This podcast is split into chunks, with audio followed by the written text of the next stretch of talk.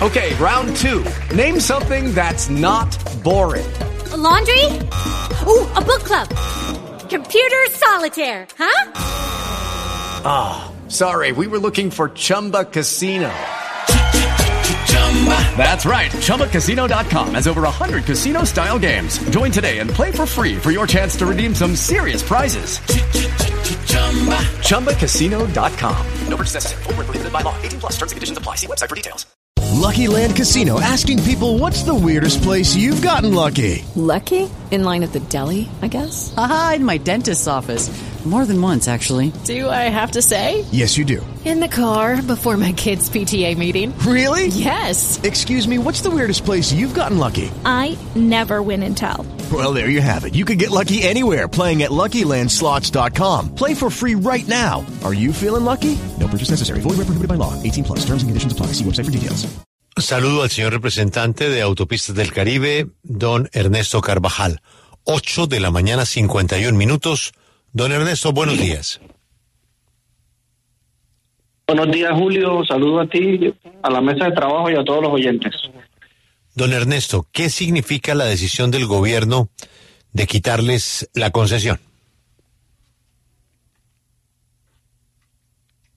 Pues somos respetuosos de las decisiones del gobierno y pues, menos desarrollo para el Caribe colombiano, pierde el país entero.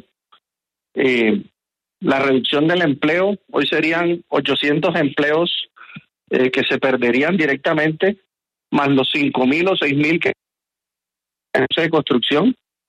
Se pierden 100 kilómetros de carretera que dejaríamos de construir y conectar a Cartagena y Barranquilla en doble calzada. Se pierde gestión social, el impulso o iniciativas productivas que estamos apoyando hoy en día desde la concesión. Todo el apoyo ambiental que hacemos en los 253 kilómetros origen-destinos que hoy operamos y se pierde la operación y mantenimiento de estos 253 kilómetros origen-destino eh, y pues que lamentablemente toda esta infraestructura retornaría al Invías en caso de que se dé la terminación anticipada como lo han anunciado en las últimas horas. Pero la gente no entiende, al gobierno no le conviene nada de lo que usted nos está diciendo.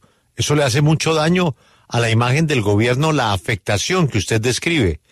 Pero el gobierno debe tener una razón para tomar una decisión que según ustedes le hace un daño al desarrollo vial del país. Según dice el gobierno, una imposibilidad de cierre financiero. ¿Eso qué quiere decir? Ok, eh, trato de explicar en palabras sencillas, Julio. Eh, este es un proyecto de iniciativa privada eh, que lo que quiere decir es que lo estructuró un privado. Eh, no obstante, es importante que quede claro que es, que, es, que es un contrato firmado por dos partes, una el Estado, en este caso la Agencia Nacional de Infraestructura, y otro el privado. Esto es importante. Eh, los contratos son acuerdos de voluntades y así se firmó el contrato. Y con lo de iniciativa privada, lo que quiero decir es que no hay aportes de recursos del Estado. La estructura financiera soportada en recaudo de peajes. Y de ahí nace la problemática. Hay unos grupos minoritarios, porque hay que hacer énfasis en eso, en la región, en donde su única bandera es que los peajes desaparezcan. Y, oh sorpresa, ya lo había dicho yo el año 2022, ya lo afirmó recientemente el ministro, pues los peajes no desaparecen. Entonces esa bandera lo único es que le hace un daño enorme a la región Caribe y a todo el país, eh, porque los peajes no van a desaparecer. Eh, y entonces cuando uno eh, le hace daño al recaudo de peajes, pues está haciéndole daño a toda la estructura financiera de un, proyecto que está soportado en el recaudo de peajes. Entonces, en este caso, en este proyecto tenemos tres riesgos de menor recaudo activados, que son la estación de peaje de Turbaco, que desde el primero de diciembre del año 2021 tiene talanqueras arriba. Eh, hoy, hoy tiene talanqueras abajo, pero solo cobramos las categorías 3, 4 y 5, que son apenas el 15-20% de ese recaudo. Tenemos la estructura tarifaria que no se ha podido implementar. eh, todos estos proyectos tienen una resolución vinculante, en nuestro caso la 8355, donde está contenido todo el esquema tarifario esta ese esquema tarifario no se ha podido implementar desde octubre 20 del año 2021, fecha de inicio de este proyecto.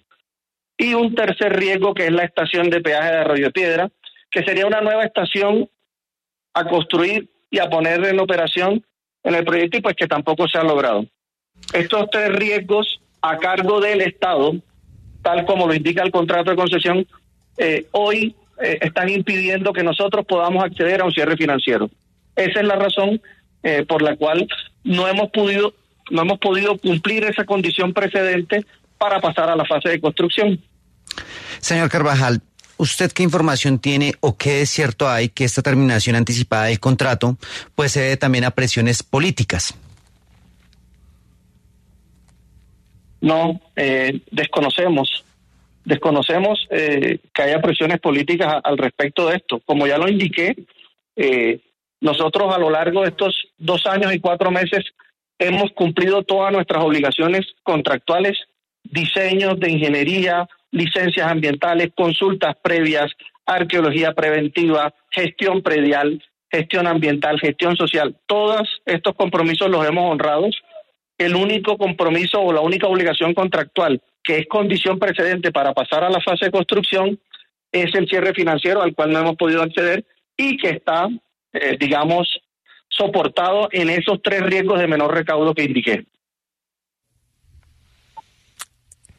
¿Quién tiene la propiedad o la inversión en este consorcio más alta?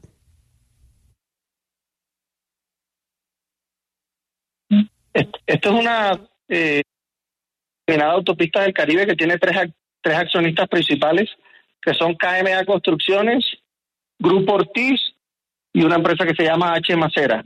Estos son los tres accionistas de la concesión, eh, que hay información eh, pública, ¿no? Está, pues, está en la página de la ANI, ustedes pueden entrar al aniscopio y ahí está contenida la información de todos los proyectos carreteros que tiene la Agencia Nacional de Infraestructura. ¿En cuál de esos tres consorcios está la familia Amin de Cartagena? Eh, la familia Amin está en, de Construcciones, Julio, pero, pero más allá de eso, acá lo importante es destacar todo lo que ya hemos mencionado que se va a perder. Eh, nosotros no, no, ya lo dije, serían 800 empleos en este momento, sería eh, todo el desarrollo vial, sería toda la infraestructura dejara de, de, don eso ya lo explicó y usted tiene toda la razón. Pero siempre detrás de una pelota que atraviesa en una carretera viene un niño corriendo. Háblenos un poquito más sobre esa participación, porque la familia Min no es lejana a la política. Y pues eh, hay quienes dicen que una cosa tendría que ver con la otra ¿Usted cree que esta decisión no tiene ningún origen político? Yo en particular desconozco de lo que me estás hablando. Como te dije, pues eh, nosotros hemos cumplido todas nuestras obligaciones. Eh, en este caso, digamos que la decisión del gobierno estaría soportada en esos tres riesgos que están activados que no nos permiten acceder al cierre financiero. Pero Julio, yo creo que con el concurso de los gobernadores de la región, los 20 alcaldes de los municipios que están sobre el corredor vial y, toda la bancada, pues se puede sacar este proyecto adelante. Nosotros, como ya dije, llevamos dos años y cuatro meses expectantes, hemos propuesto fórmulas para salvar el proyecto y pues seguimos dispuestos a trabajar.